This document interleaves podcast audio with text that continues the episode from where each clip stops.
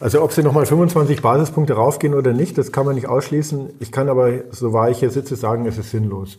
Ob es jetzt mit der Inflation weitergeht oder wie, das ist nur eine politische Frage und das ist keine Frage der Europäischen Zentralbank mehr. Und die Investitionstätigkeit der Unternehmen ist ja, ist ja desaströs auch, ja, wenn man sich die Zahlen anschaut. Und es gibt ja für Deutschland zum Beispiel auch gar keine Perspektive, realistisch gesehen, also ganz unpolitisch. Wo, sollen die, wo soll es denn plötzlich herkommen? Also wir haben Kontakt zum einen oder anderen chinesischen Unternehmer und was die berichten, sieht es nicht gut aus.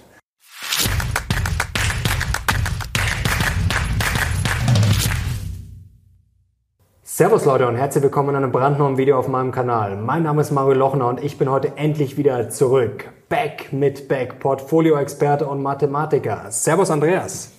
Grüß Gott, Mario. Dr. Andreas Beck, endlich wieder zu Gast. Leute, wenn ihr das feiert, gerne Daumen hoch. Und wir haben heute einiges vor. Also ich glaube, das wird euch auf jeden Fall Spaß machen, denn wir sprechen über den Anleihenmarkt, was er gerade verrät. Und du hast, glaube ich, tatsächlich die These, dass dieses Mal, ja, nicht alles vielleicht anders ist, aber etwas anders ist. Wir schauen, was die Zinserhöhungen der EZB wirklich gebracht haben. Und da gibt's auch spannende Sachen auf deinen Fonds. Den gibt's jetzt seit drei Monaten. Auch spannend, wie sich der entwickelt hat und vor allem, wie du jetzt aufgestellt bist an den Anleihemärkten und was du auch zuletzt gekauft hast. Andreas, da haben wir einiges vor. Ich bin sehr gespannt und jetzt müssen wir gleich mal einsteigen mit den Anleihemärkten. Denn die großen Jungs, PIMCO, BlackRock, ja, die wetten gerade drauf, dass die Zinserhöhungen in den USA vorbei sind, dass die Zinsen nicht mehr steigen und sind stark positioniert in Anleihen auf fallende Kurse. Und der Herr Jeff Rosenberg hat vor kurzem gesagt, die zweijährigen Treasuries, also US-Staatsanleihen, wären ein Screaming Buy, also schreien nach einem Kauf. Das muss doch schiefgehen, oder? ja, das ist ein schöner Einstieg. Wenn alle der gleichen Meinung sind, dann ist der Markt ja oft schon überverkauft und wenn man dann noch einsteigt, ist man zu spät dran, gerade wenn die Großen alle das Gleiche sagen. Aber der Anleihenmarkt funktioniert halt doch anders als der Aktienmarkt. Und beim Anleihenmarkt ist es schlicht und einfach so, ich brauche sehr wenig Geschichten, die ich erzähle. Ich habe sehr wenig Fantasie. Ich kann einfach die Zinsstrukturkurve ablesen und anhand dessen kann man schon sehr klar sagen, was ist jetzt attraktiv und was ist nicht attraktiv. Mhm. Es gibt natürlich gewisse Unsicherheiten, ja, wie verhalten sich die Zentralbanken in Zukunft, aber trotzdem, als die Zinsen bei sicheren Anleihen negativ waren, und das ist jetzt gerade mal zwei, drei Jahre her, mhm. da waren die großen Häuser sich auch alle einig, dass es jetzt sinnlos ist, äh, Anleihen zu kaufen. Ähm, und jetzt bei vier, viereinhalb Prozent Verzinsung auf äh, äh, Anleihen mit einer guten Bonität im Euroraum, ähm, jetzt finden die alle Anleihen wieder sehr, sehr interessant. Das kann man schon nachvollziehen. Also ich habe hier weniger Prognose und alle haben jetzt die gleiche Zukunftserwartung als einfach, alle lesen halt die Zinskurve aus. Aber trotzdem sagt man nochmal, der Anleihemarkt, der lügt nicht, der prognostiziert ja auch gewisse Entwicklungen. Vielleicht nochmal ganz kurz für alle, die jetzt nicht ganz so fit sind bei Anleihen und Co. Was sagt der Markt? Also er sagt jetzt gerade voraus oder rechnet damit, dass die Zinsen in den USA nicht mehr steigen, aber was hängt da noch hinten dran? Heißt das eine schwächelnde Wirtschaft oder was kannst du da rauslesen als Profi? Ja, ich habe äh, ein paar Charts mitgebracht, wo wir uns mhm. mal konkret anschauen, was in Europa die letzten Zinskurven gemacht haben. Du hast jetzt die USA angesprochen, die sind natürlich insofern interessant, als die einfach ein paar Monate früher schon angefangen haben, die Zinsen zu erhöhen. Dort ging auch die Inflation ein paar Monate früher los. Sie war mhm. auch strukturell etwas anders als in Europa. Ähm, und dort ist man einfach schon so weit, dass die Inflation wieder kleiner gleich drei Prozent ist. Die äh, kurzlaufenden Zinsen sind bei fünf Prozent plus. Also da habe ich jetzt schon eine Realrendite am kurzen Ende der Zinskurve, ähm, sodass die einfach schon weiter sind. Und da kann man schon mit, mit mehr Klarheit sagen, was die Zentralbank noch machen muss und was sie nicht machen muss. In Europa ist es ja etwas anders. Wir haben ja noch eine Inflation, die über fünf Prozent liegt. Mhm. Die, ähm, die EZ, der EZB-Einlagenzins, der hier der relevantere ist, der ist bei 3,75. Also wir haben immer noch eine Negativrealrendite am kurzen Zinsende, sodass hier noch mehr Unsicherheit herrscht. Wir haben jetzt bald die nächste Sitzung der EZB ähm, sodass dieser ganz große Konsens, man muss jetzt die und die Anleihen kaufen in dem und dem Spektrum, die haben wir in Europa noch nicht, aber trotzdem ist es interessant, wenn wir uns hier mal detailliert anschauen, was eigentlich passiert ist bei der EZB und wie die Anleihen reagiert haben. Also, aber es ist noch möglich, schauen wir gleich mal drauf, äh, aber es ist noch möglich, dass die Zinsen weiter steigen. Frau Lagarde ist natürlich auch immer viel Rhetorik, aber hat sich ja noch bedeckt gehalten. Also man kann sich ausschließen, dass die Zinsen noch weiter steigen. Also ob sie nochmal 25 Basispunkte raufgehen oder nicht, das kann man nicht ausschließen. Ich kann aber, so wahr ich hier sitze, sagen, es ist sinnlos. da bin ich gespannt. Wir schauen natürlich auch gleich vielleicht noch auf die Aktienmärkte. Dann oder vielleicht auch äh, hinten raus äh, gibt es ja momentan auch viele Risiken. China und Co. Da würde mich auch deine Einschätzung interessieren. Die Zuschauer sich ja auch. Dann schauen wir mal drauf. Ja, was hat die EZB denn da ja. bisher gemacht und äh, was waren die Auswirkungen? Also schauen wir uns mal kurz an. Das sind die Zinsschritte der Europäischen Zentralbank. Also wir reden vom Einlagenzins. Es gibt ja verschiedene Referenzzinsen, die sie festlegt. Der Einlagenzins ist der Zins, den eine Bank bekommt, wenn sie bei der EZB überschüssige mhm. Liquidität parkt. Das sollte der Zins sein, der in der Nähe ist von ausfallsicheren kurzlaufenden Staatsanleihen auch. Mhm. Und da starteten wir äh, im Sommer 22 bei minus 0,5 und inzwischen sind wir bei 3,75 und das Blaue sind immer die Monate und dann haben wir halt, sehen wir hier, wie die Zinsschritte nach oben gehen. Ähm, zuerst waren es so 0,5er Schritte, dann kamen sogar 0,75er Schritte und jetzt eben 0,25er Schritte. So, das Spannende ist jetzt, was haben denn die jeweiligen Zinsschritte im Markt bewirkt? Ja? Und da werden wir nämlich etwas ganz Überraschendes sehen. Als erstes habe ich herausgegriffen jetzt Februar 2023, also dieses Jahr im Frühjahr. Mhm. Es war ein 0,5 Prozent Schritt von 2 auf 2,5 Prozent. Und ähm, der kam jetzt nicht so ganz überraschend, aber ähm, auf jeden Fall die Stimmung war in den Märkten auch schon entsprechend angespannt. Die Inflation noch sehr, sehr hoch. Und jetzt, was hat der Markt gemacht? Und mit Markt meine ich jetzt ausfallsichere Staatsanleihen, AAA, im Euroraum. Und da veröffentlicht die Europäische Zentralbank immer ihre Zinsstrukturkurve und die schauen wir uns mal kurz an. Ähm, ich habe hier zwei Farben, mhm. blau und lila. Blau ist vor der Zinserhöhung und lila ist nach der Zinserhöhung. Die Zinskurve ist folgendermaßen zu lesen. Ich nehme mal blau. Mhm. Also wenn ich jetzt diesen Höhepunkt nehme bei 2,6 Prozent, dann bedeutet das ungefähr, dass ich bei einjährigen AAA, zum Beispiel Bundesanleihen, bekomme ich 2,6 Prozent Verzinsung und dann fällt es. Wir haben dann eine sogenannte inverse Zinskurve. Wenn ich jetzt das blaue Band weitergehe und auf die 5 gehe unten an der waagrechten Achse, bin ich nur noch bei 2,2 Prozent.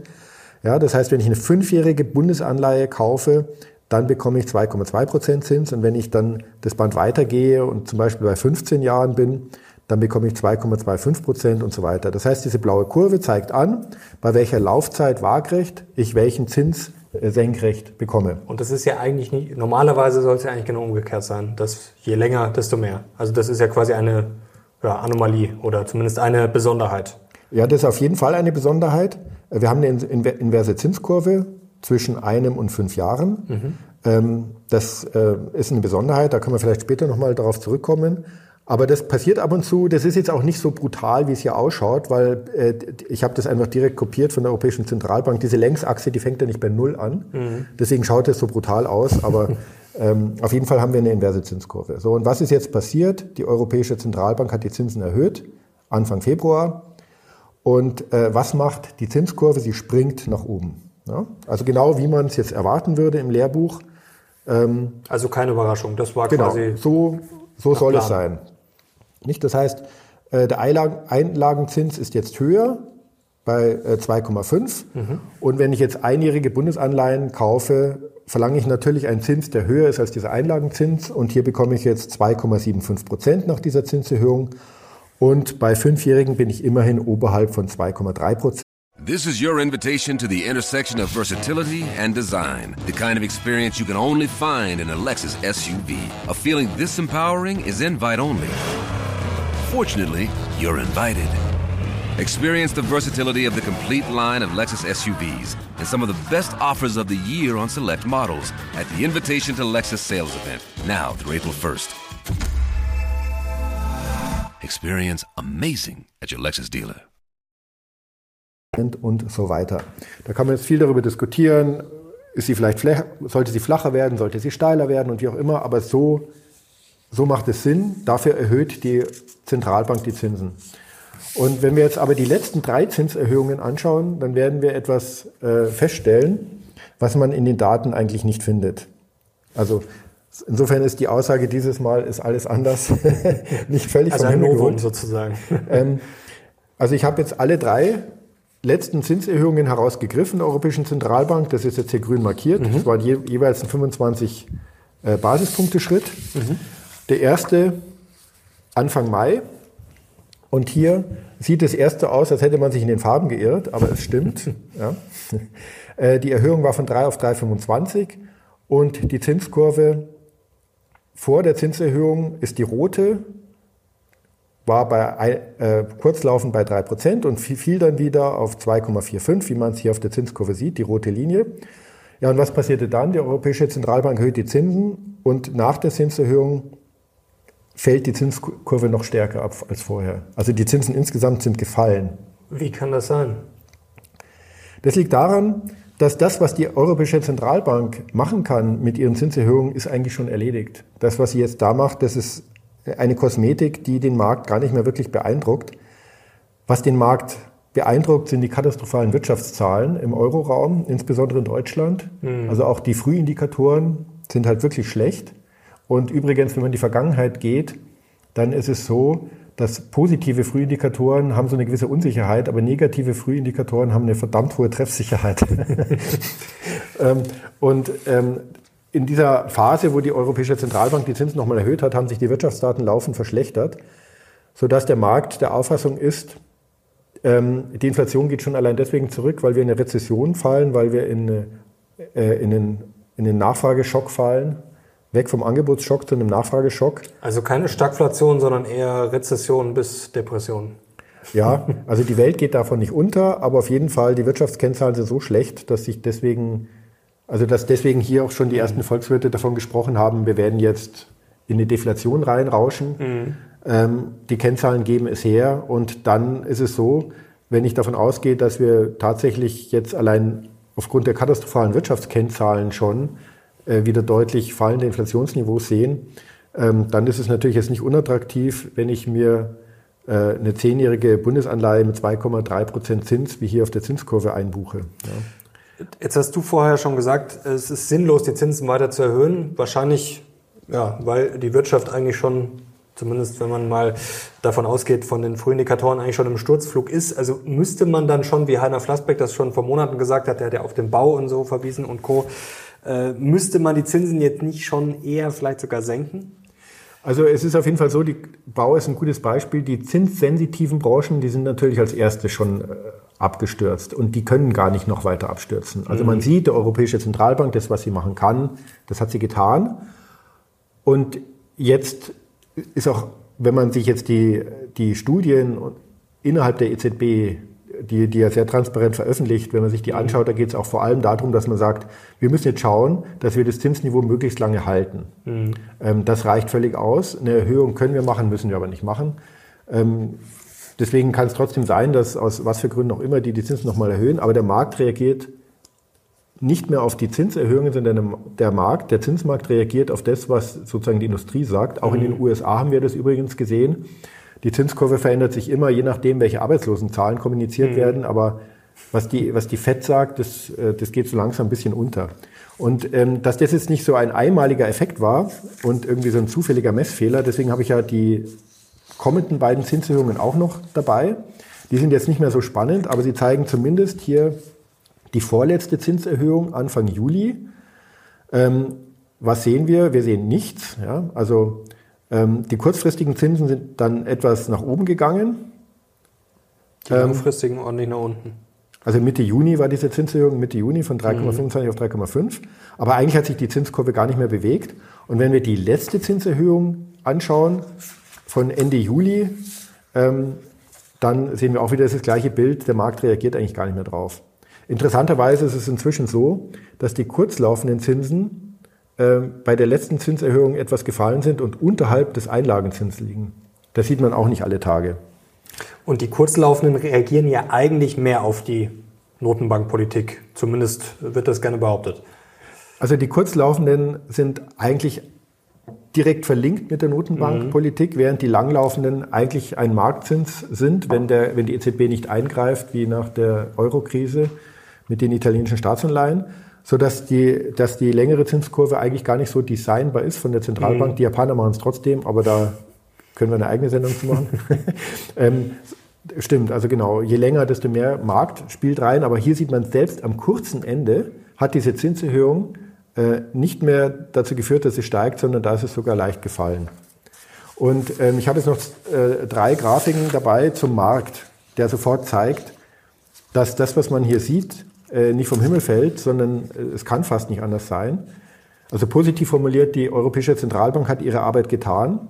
Das sind auch ähm, Folien, die ich jetzt zeige, aus einem, aus einem Vortrag eines Vertreters der Europäischen Zentralbank. Also worum geht's mit der Zinserhöhung? Ähm, Nachfrage eindämmen, das heißt erstmal den, äh, den Kredit, die Kreditvergaben eindämmen. Da habe ich hier äh, nicht Bankenkredite und äh, Kredite an Haushalte, das sind natürlich dann vor allem auch Hypotheken. Mhm. Da sieht man, wie die schon eingebrochen sind seit den Zinserhöhungen. Und äh, da kann man auf jeden Fall sagen, die sind tief genug. Und ähm, wenn ich mir jetzt die Geldmengen anschaue, M1 und M3, also M1 ist die, sind so die Sichteinlagen, die täglich abrufbaren äh, Bargeldbestände von Nichtbanken. Und M3, das ist so ein erweiterter Begriff, der eigentlich die gesamte Liquidität, auch mhm. Geldmarktpapiere und kurzlaufende sichere Anleihen beinhaltet. Dann sieht man beides, nominal und real, also auch unter einer Inflationsbetrachtung, ist regelrecht eingebrochen in ein tief negatives Niveau. Ja, was soll jetzt, was soll jetzt die EZB noch mehr machen? Ja, das ist, die ist eigentlich durch. Und wenn man sich jetzt das letzte anschaut, nämlich was hat eigentlich jetzt die Inflation gemacht und woraus besteht die Inflation heute noch? Da habe ich hier eine schöne farbliche Darstellung, woraus sich die Inflation zusammensetzt. Also es sind immer die Balken, sind die Höhe der Inflation. Wir hatten ja kurzfristig über 10 Prozent mhm. ähm, im Herbst 2022. Seitdem geht es bergab. Ja, warum geht es bergab? Da sehe ich hier diese mittleren Balken hellgrün. Das sind nämlich die Energiepreise, die deutlich gefallen sind. Und ähm, warum ist sie überhaupt noch so hoch? Da sehe ich äh, Orange Services, das sind einfach die gestiegenen Personalkosten. Mhm. Und solange die äh, Politiker immer mehr Hilfsprogramme machen und immer mehr den Sozialhaushalt aufblähen und Bürgergeld erhöhen und, und so weiter, und äh, solange wird es auch so bleiben. Ähm, das heißt, ob es jetzt mit der Inflation weitergeht oder wie, das ist nur eine politische Frage und das ist keine Frage der Europäischen Zentralbank mehr. Also das heißt, Inflation mal einfach zusammengefasst ist bald vorbei oder zumindest das Schlimmste ist vorbei, aber die gute Wirtschaft ist auch bald vorbei. Also die Wirtschaftszahlen sind halt wirklich schlecht, ja. Und äh, eine gut laufende Wirtschaft ist auch nicht mehr Ursache der Inflation, sondern Ursache der Inflation ist ein gewisser Arbeitskräftemangel, auch im, im Niedriglohnsektor. Und ähm, und es ist natürlich auch so, wenn jetzt zum Beispiel eben durch die höheren Zinsen und so keine Kredite mehr an, an Unternehmen vergeben werden oder die auch gar keine mehr nachfragen und dadurch bricht dann auch die Nachfrage ein von dieser Seite. Ja, wenn der Staat jetzt einspringt und seine Staatsschulden ausbaut und äh, auf die Art und Weise wieder Nachfrage erzeugt, dann äh, geht das auch nicht unbedingt in die richtige Richtung. Aber was ich nur sagen will, ist, die Europäische Zentralbank ist eigentlich durch mit ihren Handlungen. Mhm. Also eher eine strukturelle Inflation, die wir da jetzt sehen und vielleicht auch weiterhin sehen werden. Also der Arbeitskräftemangel zum Beispiel, Demografieprobleme in Deutschland, in China, in Japan und auch in anderen europäischen Ländern. Also das wird ja nicht verschwinden. Also da haben wir vielleicht einen höheren Inflationssockel dann. Ja, also die Volkswirte sind da schon relativ, haben da schon relativ Konsens, dass sie trotzdem weiter zurückgeht, allein weil die Wirtschaft so schlecht läuft und die Nachfrage im privaten Konsum einfach äh, sehr zurückhaltend ist. Und die Investitionstätigkeit der Unternehmen ist ja, ist ja desaströs auch, ja, wenn man sich die Zahlen anschaut. Ähm, sodass äh, wir kommen schon zurück. Ob wir dann auf zwei oder auf zweieinhalb am Ende landen, das, darüber kann man lange streiten, das werden wir dann sehen. Jetzt ist die Frage, was machen wir draus? Also wenn das jetzt mit den Anleihen ja, so einfach wäre, und das kann es ja natürlich sein, aber dann wäre das ja fast schon Free Lunch eigentlich, oder? Naja, wir haben jetzt zum Beispiel gesehen, wir haben eine inverse Zinskurve. Mhm. Das ist ja jetzt nicht so trivial, weil sagen wir mal, sagen wir mal, wir nehmen das wahrscheinlichste Szenario. Mhm. Mit wahrscheinlich meine ich, alle machen, was sie sagen. ähm, dann wird die Europäische Zentralbank die Zinsen relativ weit oben lassen, egal ob die Wirtschaft jetzt schlecht läuft und wie stark das die Inflation beeindruckt. Ähm, aber sie wird sie nicht mehr deutlich erhöhen. Aber das würde zum Beispiel bedeuten, dass diese inverse Zinskurve sich glättet. Okay, das heißt, wenn ich jetzt äh, so ein Anleihenportfolio manage, jetzt könnte ich sagen, ich kaufe lauter Zehnjährige, weil wenn wir dann eine Deflation bekommen, dann habe ich einen riesen Coupon noch, mhm. der mich ganz glücklich macht und Kursgewinne. Aber es kann auch sein, dass die Europäische Zentralbank eben das tut, was sie sagt, die Zinsen relativ lange oben hält, dann glättet sich die Zinskurve, dann habe ich ordentliche Kursverluste bei meinen Zehnjährigen, mhm. weil jetzt die Zinskurve so invers ist. Ähm, das heißt, äh, es ist jetzt, man kann sagen, Anleihen sind es sehr interessant, Unternehmensanleihen sind im Moment ganz besonders interessant und das ist eine Neuerung, das war halt zehn Jahre nicht der Fall. Aber es ist jetzt trotzdem nicht so, dass es eine ganz klare sozusagen zukunftsunabhängige Aussage gäbe, wie man sich jetzt positionieren müsste.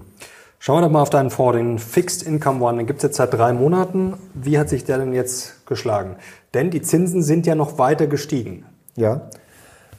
Ja, also unser Fixed Income One, der ist jetzt genau drei Monate alt. Am 31.05. sind wir am Markt gegangen. Einen Monat später haben wir ihn dann geöffnet. Also wir haben erst ein bisschen geübt mit Friends and Family. und es dauert auch immer ewig, bis bei den, gerade bei den Direktbanken dann mhm. so ein Fonds handelbar ist und das funktioniert. Aber was sieht man? Man sieht sehr geringe Schwankungen und ähm, wir haben so viereinhalb Prozent Coupon, die wir einsammeln. Das heißt, nach Kosten sollten wir so 1, 1,1, 1,2 Prozent äh, äh, im Quartal erwirtschaften. Mhm. Das haben wir circa ein Prozent im ersten Quartal. Also das ist genau wie gedacht. So, wenn ich mir wenn ich mir jetzt die Benchmark anschaue, das ist hier die Bloomberg Euro Benchmark, Aggregate Bond, mhm. ähm, dann sieht man, also wir sind halt vor allem wesentlich schwankungsärmer. Ähm, dass wir jetzt einen höheren, einen höheren Ertrag haben, das kann man so oder so bewerten. Das, sicher können wir uns auch natürlich besser auf der Zinskurve positionieren, als wenn ich so einen blinden Index nehme. Aber insbesondere ist die Zielstellung, dass wir die Schwankungen sehr gering halten, weil die Idee ist, dass Menschen ihr Geld parken können. Und dafür sind zu hohe Schwankungen äh, nicht geeignet. Und da kann man auf jeden Fall sagen, es funktioniert sehr gutes Konzept. Vielleicht ganz kurze Frage, wie, wie kann das dann sein, wenn die Zinsen jetzt nochmal gestiegen sind, dass dann auch der Fonds ja. steigt? Ja, weil gut, ähm, wir haben uns jetzt natürlich schon so positioniert. Also einmal machen wir Unternehmensanleihen, das heißt, wir haben schöne Risikoprämien, die wir vereinnahmen mhm. können. Und bei den Risikoprämien ist es so, dass, äh, dass also bei, bei Unternehmensanleihen Investment Grade ist die Zinskurve häufig nicht ähm, invers, mhm. sondern die ist einfach nur flach. Also ich bekomme auf, einen, auf, einen hochwertigen, auf eine hochwertige Anleihe von einem Industrieunternehmen bekomme ich auf zwei Jahre viereinhalb Prozent und auf zehn Jahre bekomme ich auch viereinhalb Prozent ungefähr. Sie mhm. steigt halt nicht, wie es sein sollte. So dass ich da etwas weniger äh, Schwankungsrisiko habe, weil ich sozusagen was jetzt die inverse Zinskurve angeht, habe ich so das Problem, dass sie invers ist. Aber was jetzt die Risikoprämien angeht, ist sie nicht invers, sodass ich über die Laufzeit, heute zehn Jahre, ist ja in zwei Jahren acht Jahren, ist ja in zwei mhm. Jahren sechs Jahren und so, ähm, habe ich da einen sich überlagernden Effekt.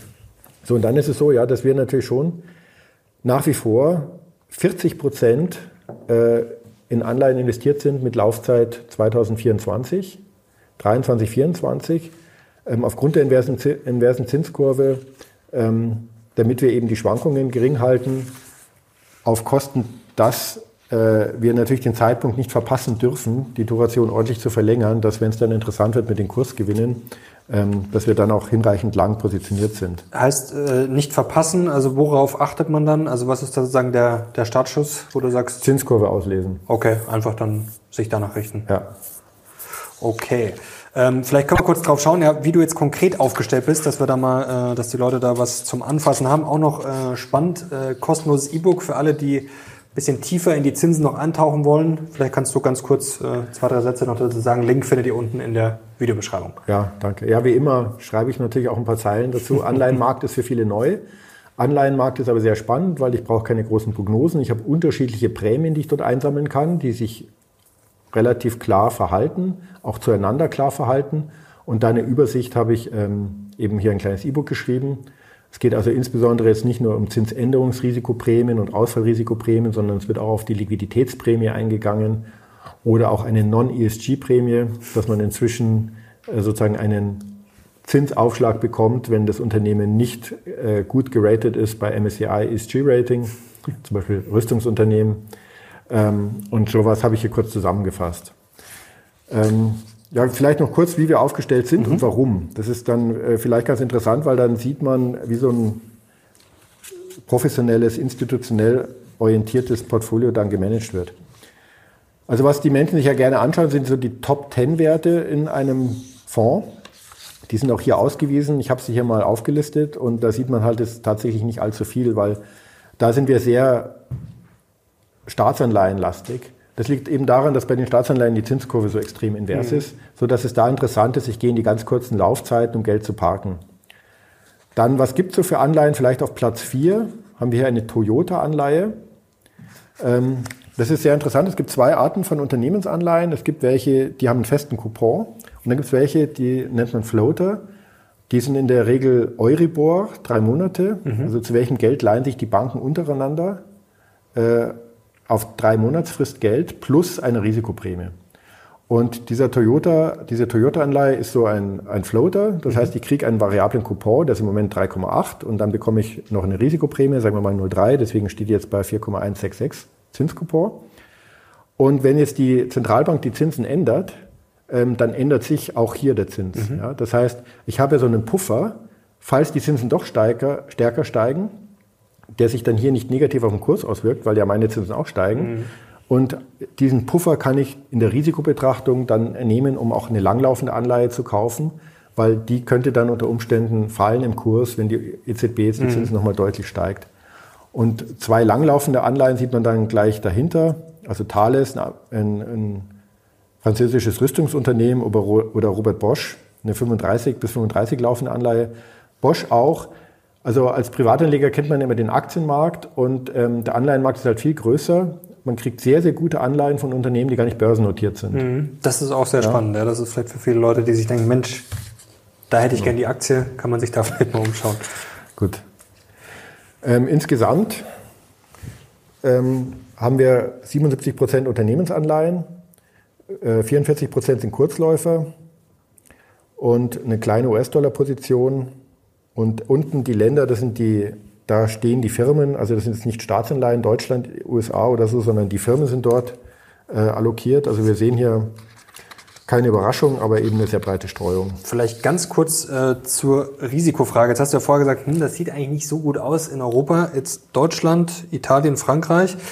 Wird sich jetzt der eine oder andere denken, hm, Unternehmen können ja theoretisch auch pleite gehen. Also da muss man dann schon breit streuen, oder? Weil da kann ja auch mal theoretisch was daneben gehen.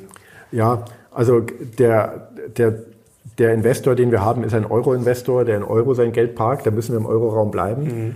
Und ähm, der, der Anleihenmarkt ist insofern wirklich viel einfacher als der Aktienmarkt, weil ich muss mir ja nur überlegen, ob das Unternehmen seine Schulden bedienen kann oder nicht äh, auf eine gewisse Zeit. So eine andere läuft dann vielleicht fünf Jahre. Und ähm, also da gibt es einfach schon bilanzstarke Unternehmen, wo man das sehr gut sehen kann. Und dann gibt es welche, da steht es auf der Kippe, da wo es auf der Kippe steht, da bin ich dann schon im High-Yield-Bond-Bereich, da kriege ich mhm. Zinscoupons von 9, 10, 12 Prozent. Ja. Äh, da bin ich nochmal in einer ganz anderen Liga, aber ich habe halt auch die ganz konkrete Gefahr, dass mir die Anleihe ausfällt. Also man muss breit streuen, weil es kann immer was passieren, man weiß es nicht. Und wenn es Bilanzfälschung ist, äh, wir haben inzwischen ungefähr 150 Anleihen äh, im Portfolio, ähm, aber äh, trotzdem, man ist viel robuster gegen Wirtschaftsabschwünge, weil wenn das Unternehmen keine tollen Zahlen äh, publiziert und, und, die Gewinne schrumpfen, dann hat das auf der Aktienseite sofort Konsequenzen. Mhm. Auf der Anleihenseite geht es nur um die Kreditwürdigkeit des Unternehmens. Okay, also 150 ist ja dann auch schon eine relativ breite Streuung. Ja, ja trotzdem wollen wir nicht, dass eine ausfällt. Klar. und ähm, wie kauft man so eine Anleihe? Da gehe ich vielleicht auch noch kurz drauf ein. Mhm. Das Problem bei Unternehmensanleihen, das wird jetzt jeder Privatanleger, wenn er auf die äh, deutsche Börse geht, äh, auf die Internetseite und sagt, eigentlich interessant, will ich auch mal kaufen, dann wird er zwei Hindernisse sehen. Das erste ist, die meisten guten Unternehmensanleihen sind nur in Hunderttausender Stückelungen. Mhm. Also um da ein gemischtes Portfolio zu bauen, brauche ich halt schon meine 10 Millionen dann. Ähm, und das zweite ist, ich habe die, die, die Papiere sind nicht liquide. Ähm, im Gegensatz zu einer Lufthansa-Aktie, die dauernd in großen Volumen gekauft und verkauft wird, gibt es halt sehr viele Lufthansa-Anleihen, eine mit Laufzeit 24, eine mit 26, eine erstrangig, eine nachrangig und so weiter. Und die sind alle nicht besonders liquide. Sprich, wenn ich jetzt sage, ich möchte eine Lufthansa-Anleihe mit Laufzeit bis 26 haben, dann äh, ist der Kauf- und Verkaufskurs durchaus mal ein halbes Prozent voneinander weg. Ja, also äh, man nennt das Geld Briefspanne. Sprich, mhm. Wenn ich sie jetzt kaufe, muss ich ein halbes Prozent mehr zahlen, als wenn ich sie jetzt verkaufen würde. Und das ist, das ist ein echtes Problem, wenn ich Unternehmensanleihen äh, Portfolios manage. Und am besten löst man das dadurch, indem man Anleihen kauft, bevor sie überhaupt an der Börse notiert sind. Das ist so ein institutioneller Markt. Als Professioneller kann man das. Weil die Investmentbanken gehen in der Regel her und versprechen dem Unternehmen die Platzierung der Anleihe und da geben sie eine Garantie. Und wenn man jetzt vor der Platzierung sagt, übrigens, ich nehme dir schon mal welche ab, mhm. dann finden die das auch nicht so schlecht. Und deswegen kriegt man in der Regel so 0,2, 0,3 Prozent äh, kriegt man die Anleihe günstiger. Deswegen sind in unserem Portfolio, wenn man das anschaut, auch 50, 60 Prozent neue Emissionen, die alle jetzt 23 mhm. erst begeben wurden, weil äh, wir eben die Zielstellung haben, dass wir in der Zeichnungsfrist reingehen. Und wie schaut dann sowas aus? Die letzte Anleihe, die wir gekauft haben, nur mal als Beispiel, dass äh, auch ein, man als Privatanleger mal sieht, wie so ein Markt aussieht. Amprion hat man vielleicht noch nie gehört, sollte was, man aber. Was machen die? 11.000 Kilometer äh, Hochspannungsleitungen betreiben. Ah. Also eines der Kernunternehmen äh, dafür, dass wir überhaupt eine Elektrizität haben. Äh, 75 Prozent gehören, also 74,9 äh, Prozent äh, gehören äh, Großinvestoren, also einer MEAG, also mhm. Versicherungskonzernen und Pensionskassen. 25,1 gehören RWE. Also eine ganz klare, zukunftsorientierte Geschichte, braucht jetzt Geld, weil wir brauchen ja ganz viele neue Hochspannungsleitungen. Ähm, wenn so eine ein Unternehmen eine neue Anleihe emittiert, dann bekommt man als Investor also ähm, eine, eine, eine, sehr gute Informationsgrundlage, ja, weil das ist ein rein professioneller Markt. Also man bekommt die ganzen Finanzkennzahlen, die relevant sind, ob das Unternehmen bedienen kann oder nicht. Und im Kern gibt es dann gewisse Ratings. Ähm, das ist jetzt zum Beispiel sogar eine grüne Anleihe, das mögen wir eigentlich nicht, aber wir haben die trotzdem gekauft. Also wir mögen das nicht, weil da habe ich viel mehr Käufer, gerade im institutionellen, und dann ist der Kurs oft nicht so gut. Aber hat dich trotzdem überzeugt. Ja, die ist gut. Die läuft bis 34 und äh, eine halbe Milliarde Volumen, das ist auch normal für so eine Industrieanleihe. Dann äh, in der letzten Zeile steht MS plus 130. MS ist der mit Euroswap. Ähm, das ist sozusagen, wenn die Anleihe begeben wird, weiß man ja nicht, was jetzt im Moment gerade der Zins wäre auf fünf Jahre. Mhm. Und ähm, deswegen wird es dann tagesaktuell herausgenommen. Und da gibt es eben diese Risikoprämie, in diesem Fall 130 Basispunkte, sodass ich auf diese Anleihe am Ende auf einen Zinskupon von 4,125 gekommen bin. Und die Zeichnung beginnt dann am 30.08. Da wird in der Früh informiert, da muss man dann sehr schnell sein, weil die Bücher werden schnell geschlossen, weil die sagen dann einem ja auch schon konkret ähm, äh, diesen Zinsrahmen. Und beim Zeichnen haben wir jetzt zum Beispiel 99,16 hier bekommen. Wir wollten 400.000, das heißt, wir haben dann vorbörslich nochmal schnell aufgestockt. Da wurde schon teurer, hat irgendjemand schon seinen Schnitt gemacht. Ja? Aber die Erstnotiz an der Börse war halt nochmal ein, ein Stück mhm. drauf. Und wenn ich die jetzt kaufen wollen würde, dann hätte ich sozusagen noch diese Geldbriefspannenproblematik. Okay.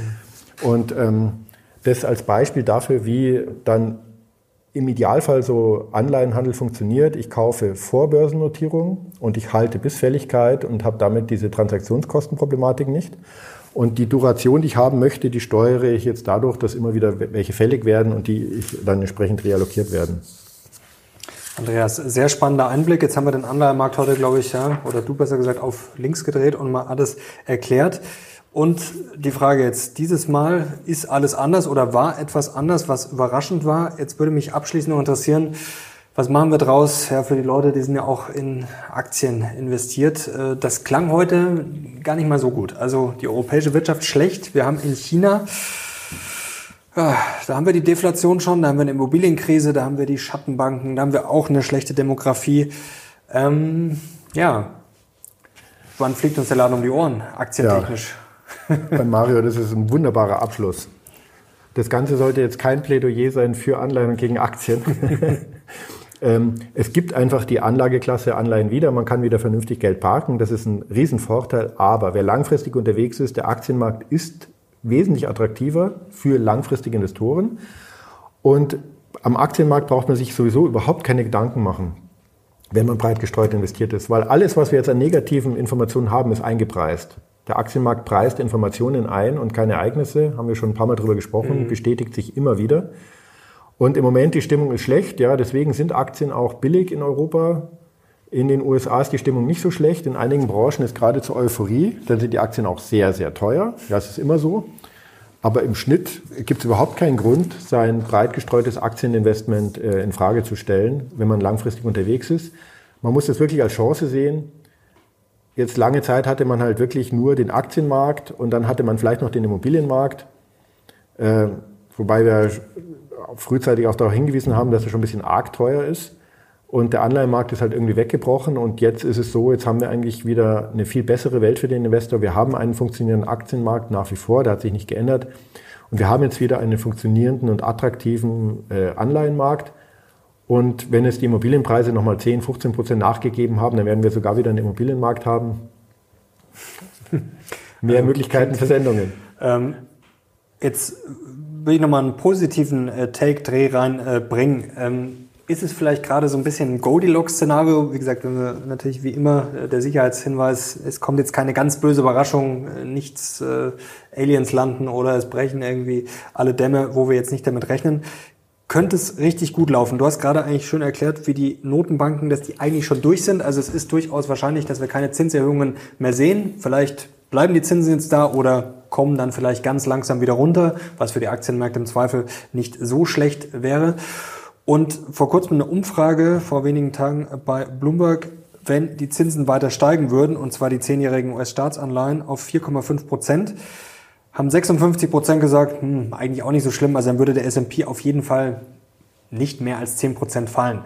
Also steigende Zinsen hauen irgendwie keinen mehr vom Hocker und fallende Zinsen wären vielleicht auch nicht so schlecht. Also irgendwie so fast so ein Win-Win gerade, oder? Ist das vielleicht ist es ein naives Narrativ, aber es ist irgendwie gar nicht so schlecht, oder? Also wenn die Zehnjährigen in den USA auf 4,5 Prozent steigen, dann hätten wir immer noch eine inverse Zinskurve. aber äh, ja, es ist, schon, es ist schon so, dass im Moment halt sehr viel Negatives eingepreist ist. Und der Zins, die Effekte der, der Notenbanken sind durch. Das ist, ähm, das kann man so sagen.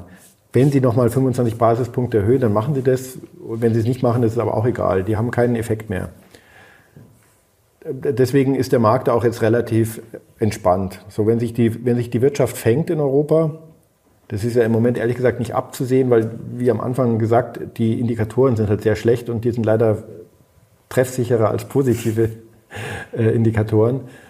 Und es gibt ja für Deutschland zum Beispiel auch gar keine Perspektive. Also, selbst wenn jetzt so ein Industriestrompreis kommt, ja, äh, was für eine Katastrophe für den Mittelstand, der dann sozusagen die höheren mhm. Preise hat und dann auch noch die Großkonzerne subventioniert. Aber der, das, gibt, das, das ist, ja nicht, ist ja nicht mal für zwei Monate, sondern wir haben ja gar keine Perspektive auf eine funktionierende Energieversorgung in Europa. Wir haben keine Perspektive. Ähm, realistisch gesehen, also ganz unpolitisch. Wo, sollen die, wo soll es denn plötzlich herkommen?